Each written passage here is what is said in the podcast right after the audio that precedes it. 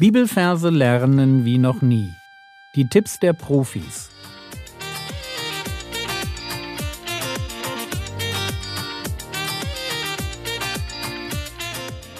Theologie, die dich im Glauben wachsen lässt, Nachfolge praktisch, dein geistlicher Impuls für den Tag.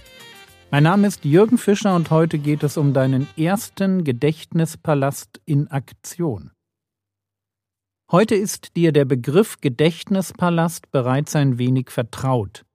Ich hoffe, du hast die Hausaufgabe gemacht und dir einen ersten kleinen Gedächtnispalast in Form von Räumen mit Plätzen zum Ablegen von Bildern erstellt.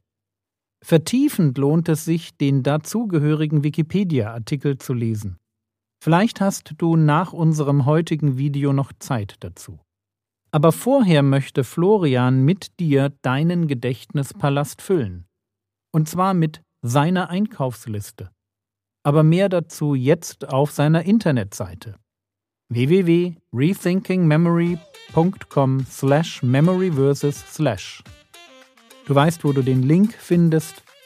In der App, auf frogwords.de, im Skript oder eben googeln. Bitte gehe jetzt auf www.rethinkingmemory.com slash memoryversus slash und klicke auf den kostenlosen Kurs. Und dann schau dir das dritte Video an mit dem Titel Mit dem Gedächtnispalast schneller lernen. Die Einkaufsliste.